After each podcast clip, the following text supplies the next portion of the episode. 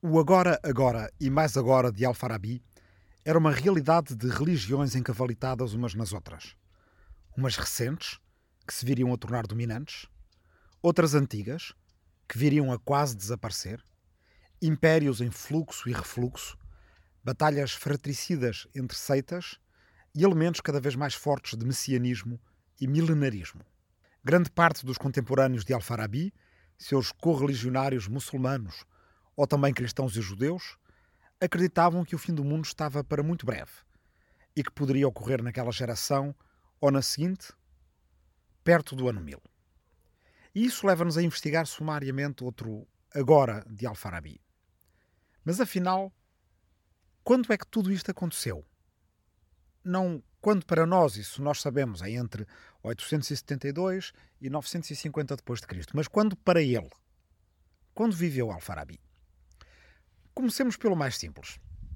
Se Al-Farabi nasceu em 872 e se começou a viajar aos 12 anos, como os chineses diziam, lembrem-se da conversa anterior, que os pais sogdianos insistiam que os seus filhos fizessem, ele terá começado a andar em caravanas em 884. Se foi aprender música em Bukhara, por exemplo, aos 18 anos, fê-lo a partir de 890.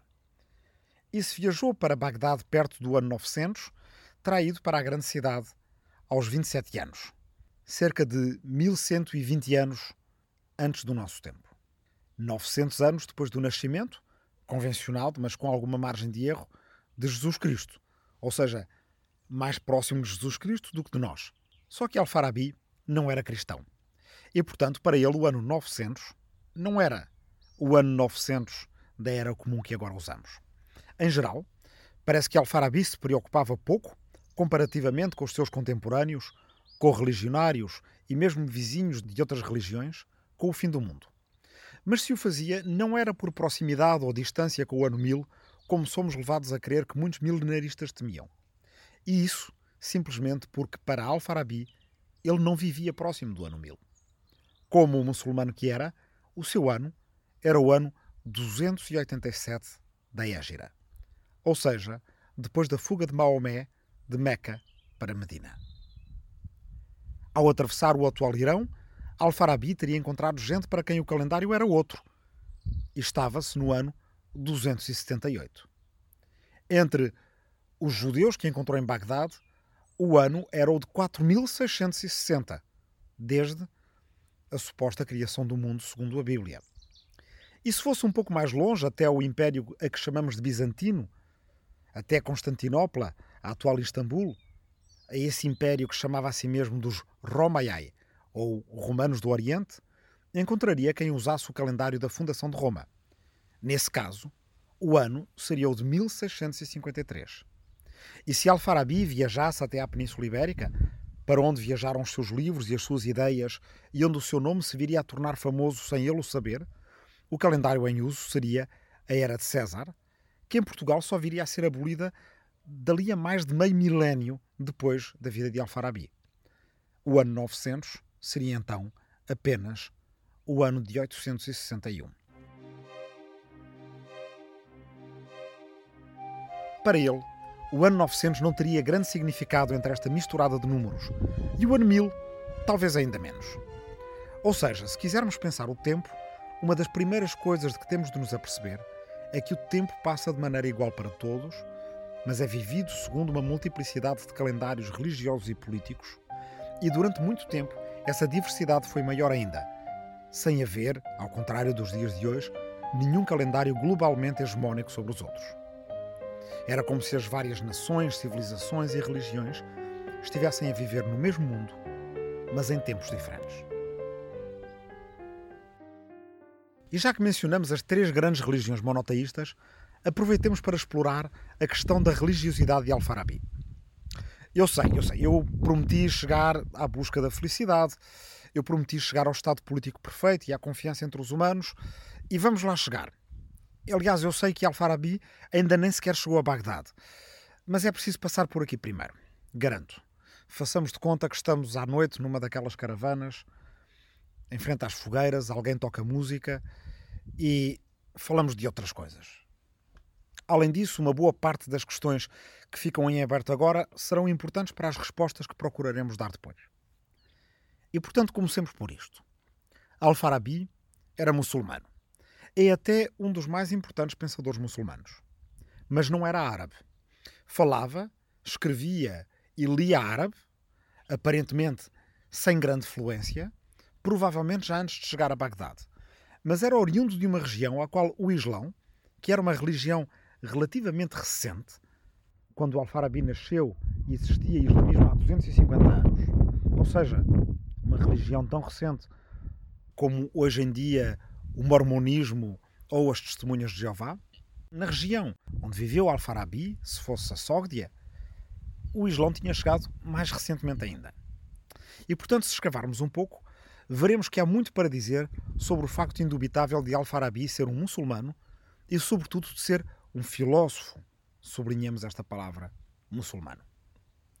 Al-Farabi era considerado muçulmano pelos seus contemporâneos.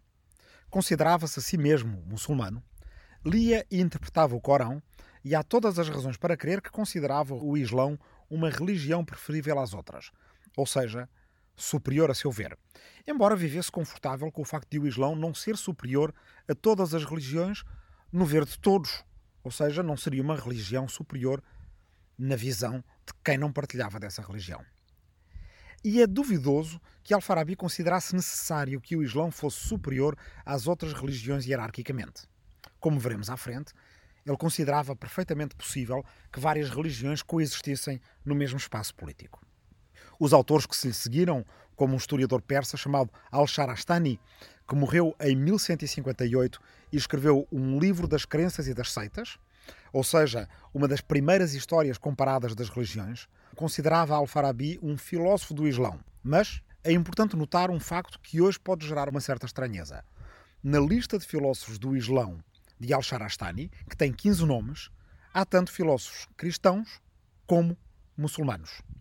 Isso significa que, mesmo apesar das guerras que nos séculos anteriores tinham oposto muçulmanos a cristãos, há autores muçulmanos que não faziam grande diferença entre filósofos cristãos e filósofos muçulmanos.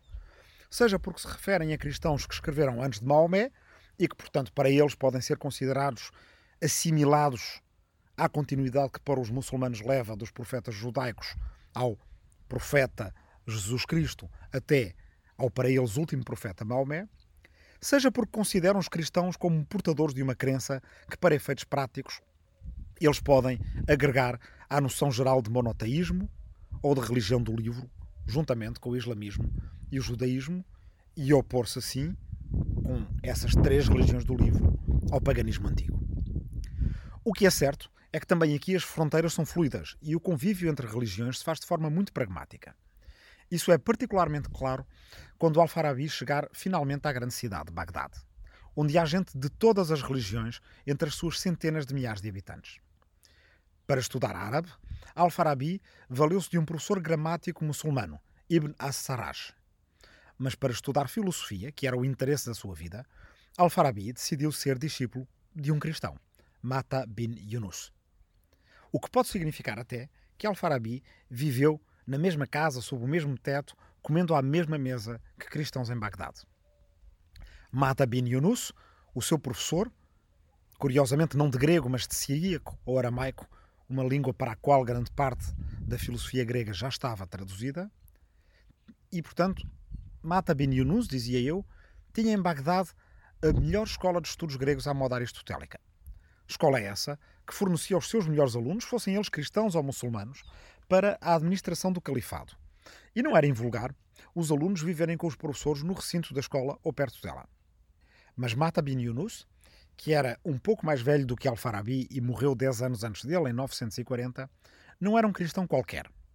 Era um cristão nestoriano. Ou seja, pertencia ao ramo do cristianismo que tinha ido para o Oriente e chegado à Índia e mesmo à China. Entre os objetos de uma caravana da Rota da Seda encontraram-se estelas com orações cristãs em caracteres chineses. E, aliás, à China chegou também o judaísmo, onde foram encontradas comunidades judaicas perdidas na China até ao século XX. E estes cristãos nestorianos eram, por sua vez, pouco ou nada conhecidos dos cristãos romanos do, do Ocidente. E, portanto, foram reencontrados com muita surpresa pelos portugueses quando chegaram à Índia em 1498. Mas, mais de 500 anos antes, os cristãos nestorianos andavam por toda a Ásia e não só viviam nos territórios muçulmanos, como viviam nos territórios confucianos, como viviam nos territórios zoroastrianos e hinduístas. E já lá iremos a alguns dos nomes que acabamos de ouvir. Os cristãos nestorianos mantinham também uma proximidade com os ritos da Igreja Ortodoxa Grega e da Igreja Siríaca, um tronco de história e de tradição grega, ou melhor, helenística, que naquela região remontava pelo menos à época de Alexandre o Grande. Portanto, aquilo que estamos habituados a ver como o Ocidente é, em grande medida, bebido no Oriente, antes e principalmente depois de Alexandre, que chegou aos confins da Índia. Mas aquilo que vemos como o Oriente vinha também para o Ocidente em busca de conhecimento, nomeadamente conhecimento grego. E Al-Farabi é um grande exemplo de um oriental que procurava saber mais viajando para o Ocidente. E aqui entra um outro ponto importante. Al-Farabi era um muçulmano no sentido em que fazia parte da comunidade de crença dos muçulmanos. Mas Al-Farabi era um filósofo, não era um teólogo. E mesmo quando o seu nome é consagrado por um biógrafo do século XIII chamado Ibn Halikan, que nasceu em Erbil, no atual Iraque, e morreu em Damasco, e que escreveu um dicionário com o título Mortes dos Homens Eminentes e História dos Filhos da Sua Era, onde Al-Farabi aparece como Falasuf al-Muslimin, filósofo dos muçulmanos, reparem que é como Falasuf, filósofo, que ele aparece primeiro. Essa distinção é essencial. Al-Farabi usa, como outros autores árabes desta época, uma palavra para teólogo e outra para filósofo. São duas coisas diferentes. Contrariando a tendência que no islamismo e em outras religiões tentava fazer de todo o conhecimento teologia apenas. E da teologia apenas a obediência à palavra revelada no livro sagrado. Uma palavra para teólogo que se utilizava entre os árabes era mutazilim, que na verdade quer dizer os apartados ou separados, referindo-se a uma escola do islamismo que se tentava manter à margem dos conflitos políticos entre as primeiras gerações de seguidores de Maomé. Al-Farabi não era um mutazilim, era um failasuf, e a palavra que definia a sua vocação não vinha do árabe, vinha do grego. Como veremos adiante, Al-Farabi dedicou muito esforço e talvez não pouca coragem em distinguir estas duas coisas. Filosofia ser uma coisa e teologia ser outra coisa e arriscou mais ainda ao tentar garantir um espaço reservado exclusivamente para a filosofia entre as disciplinas do conhecimento humano. Filósofo era o que ele era acima de tudo, e a sua experiência enquanto filósofo fundava-se num diálogo que estava para lá das fronteiras da religião, com pensamentos tidos por humanos de outras religiões, de outras comunidades, de outras línguas diferentes e talvez, sobretudo, de outros tempos diferentes. Al-Farabi era alguém que acreditava na possibilidade de dialogar com gente que vivera mais de mil anos antes dele e, portanto, acreditava também com a possibilidade de dialogar com gente que vivia ao mesmo tempo do que ele, talvez apenas em calendários diferentes, em sistemas de crenças diferentes. Para preservar esse sentido, teria de haver um espaço existencial em que Al-Farabi era filósofo e só filósofo, independentemente da sua religião. E o mesmo teria de se dizer cuidadosamente, ou talvez até só pensar e não dizê-lo em voz alta, em relação aos filósofos das outras religiões. Isso faz com que, hoje em dia, através de um caminho muito longo, mas do qual iremos falar também mais à frente, para muita gente, mesmo entre os muçulmanos, Al-Farabi seja alguém que deixou de ser muçulmano. A maior especialista portuguesa em Al-Farabi é uma historiadora da filosofia medieval chamada Catarina Belo, que dá aulas no Cairo, na Universidade Americana do Cairo, no Egito. E contou-me ela uma vez que entre os seus alunos, às vezes há, há, há muitos que têm dificuldade em entender Al-Farabi como muçulmano. Perguntam porquê é que ele deixou de ser muçulmano, porquê é que ele era ateu. Precisamente pela razão de antes ter sido filósofo e de certa forma ser racionalista. Mas no tempo dele, Al-Farabi, estas fronteiras eram menos estanques entre religiões e entre a possibilidade de ser apenas filósofo, num diálogo interreligioso ou potencialmente até com quem não tivesse religião nenhuma, e o facto de se continuar a ser membro de uma comunidade de crença como a do Islão. Apesar de uma história de violência entre religiões e impérios naquela parte do mundo, essa tarefa de convivência era, de certa forma, facilitada pelo facto de estarmos a falar de religiões que, no fundo, eram relativamente recentes. O islamismo tinha no máximo 300 anos naquelas paragens, menos do que isso se considerarmos só a época em que ele se tornou dominante. O cristianismo tinha cerca de 800 anos, ou seja, menos do que a idade que tem hoje em dia Portugal. Menos de 800 anos até se medidos a partir das viagens dos apóstolos do cristianismo e cerca de 550 anos apenas se medidos a partir da conversão de Constantino ao cristianismo no ano de 337. O Império de Constantino não chegava à região de onde vinha Alfarabi, mas o contacto com os cristãos, fossem eles gregos ou cristãos nestorianos da Ásia, já deveria ser natural mesmo antes de o nosso filósofo chegar a Bagdade. O judaísmo, por outro lado, era, é claro, uma religião mais antiga. Mas os judeus tinham sido forçados a um exílio na Babilónia, ali não muito longe de Bagdade, quando o imperador Nabucodonosor sitiou Jerusalém em 605 a.C. E pode ter sido nesse exílio que o judaísmo ganhou várias das suas características mais importantes, como o culto a Javé. Naquelas paragens onde vivia Al-Farabi, o judaísmo tinha, portanto, cerca de 1400 anos. É menos do que aquilo que tem o cristianismo no Ocidente hoje. Embora, evidentemente, a sua história fosse muito mais antiga entre o Jordão e as margens do Mediterrâneo. Mas não sendo o judaísmo uma religião de proselitismo, ou seja, não sendo o judaísmo uma religião que procure converter adeptos de outras religiões, como fazem tanto o cristianismo como o islamismo, a presença do judaísmo era relevante, embora não dominante, nos lugares por onde andou Al-Farabi. As rivalidades, tantas vezes brutais entre estas religiões, devem ser inseridas neste contexto, no qual não só elas eram recém-chegadas, pelo menos o islamismo e o cristianismo, é claro que comparativamente com religiões anteriores do Médio Oriente, e já lá iremos, como também pelo facto de estas três religiões se distinguirem em conjunto das outras religiões anteriores e, portanto, partilharem um tronco comum que faz com que elas às vezes se confundam entre si. E não só do ponto de vista de quem está de fora, mas nesta época em que elas são recentes, mesmo para quem faz parte de cada uma das religiões, é difícil aos primeiros cristãos entenderem o que os diferencia dos judeus, aos primeiros muçulmanos entenderem o que os diferencia de cristãos e judeus. A Antiguidade Tardia e a Alta Idade Média são assim mundos estranhos para nós desse ponto de vista. Para nós, há judeu, há cristão, há muçulmano, e as diferenças entre eles parecem claras e mesmo definitivas. Mas do ponto de vista de um romano pagão, por exemplo, sabe-se que séculos depois de Cristo ainda havia dificuldades em distinguir os judeus dos cristãos. E também os muçulmanos reivindicavam, e reivindicam ainda, uma tradição profética aos judeus e aos cristãos, ou seja, comum aos judeus e cristãos, para se distinguirem das crenças antigas das tribos da Península Arábica onde o Islã nasceu. Por outro lado, dentro de cada uma das religiões pululavam as controvérsias entre seitas e escolas, liturgias e teologias diferentes, às vezes apenas no detalhe, mas que davam origem a acusações de heresia e perseguições ferozes. Entre xiitas e sunitas nos muçulmanos, entre arianos ou priscilianistas entre os cristãos, e por aí adiante em inúmeros outros exemplos. Nestes casos, ser um infiel cristão ou muçulmano poderia ser considerado menos escandaloso do que ser um herege dentro do islamismo ou dentro do cristianismo. Esta necessidade de estabelecer fronteiras e definir um dogma talvez traia paradoxalmente o facto de que, para as populações daquelas regiões, os grandes passos foram passar a acreditar num só Deus, em vez de acreditar em vários, passar a acreditar na revelação através de um livro, a Torá, a Bíblia ou o Corão, ou aceitar mesmo um tronco inicial de profetas, começando em Abraão.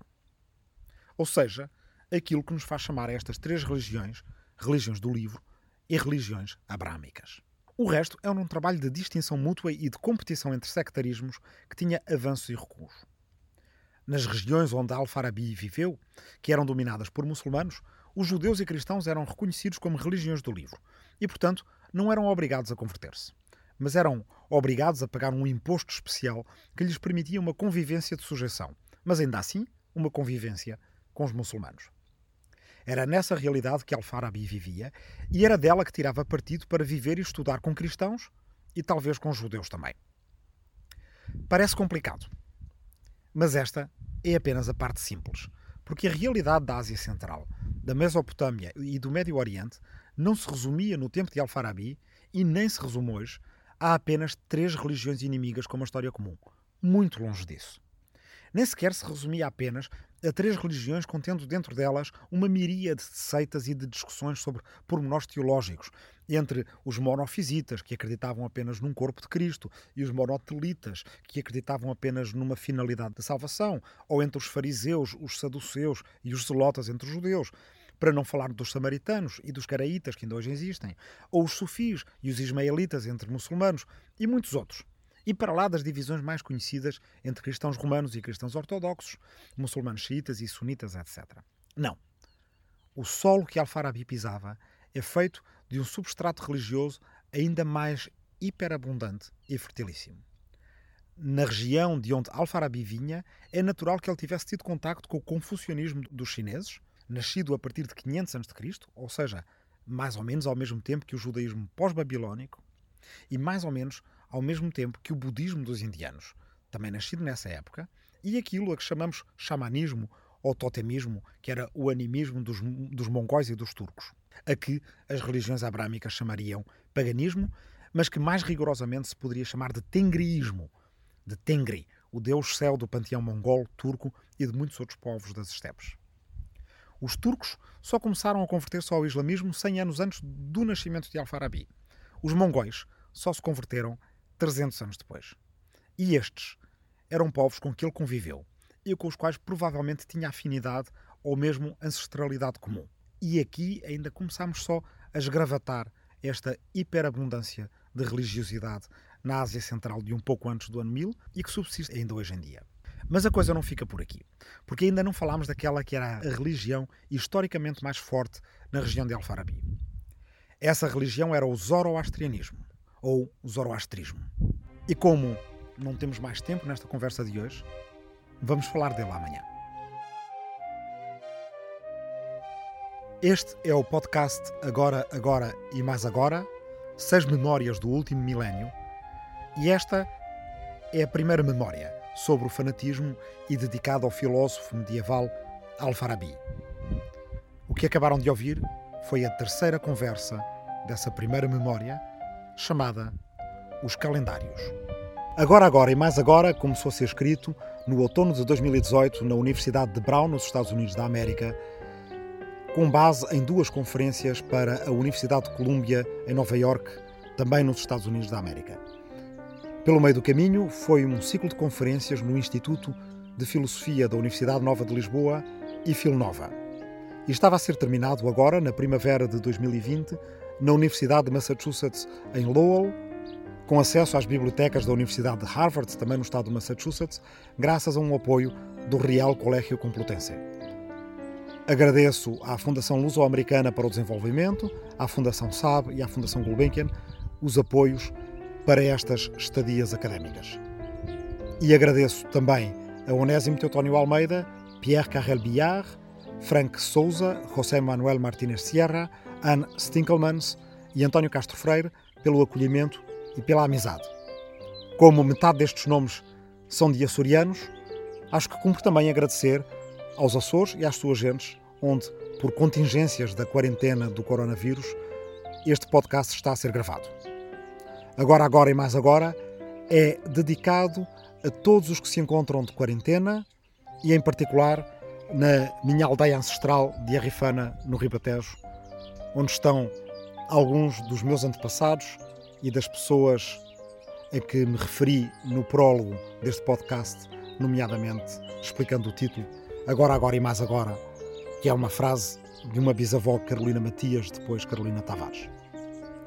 Dedico também este podcast a todos os profissionais de saúde, a todos os descendentes de Avicena, de que foi levemente feita menção nesta primeira conversa da primeira memória, esperando que eles mais tarde venham a ter tempo de ouvir este podcast para passar o tempo e para pensar o tempo. Obrigado. Agora, agora e mais agora é um podcast de história para tempos de quarentena por Rui Tavares para o Jornal Público, com edição de Ruben Martins e Marta Matias. O público fica no ouvido.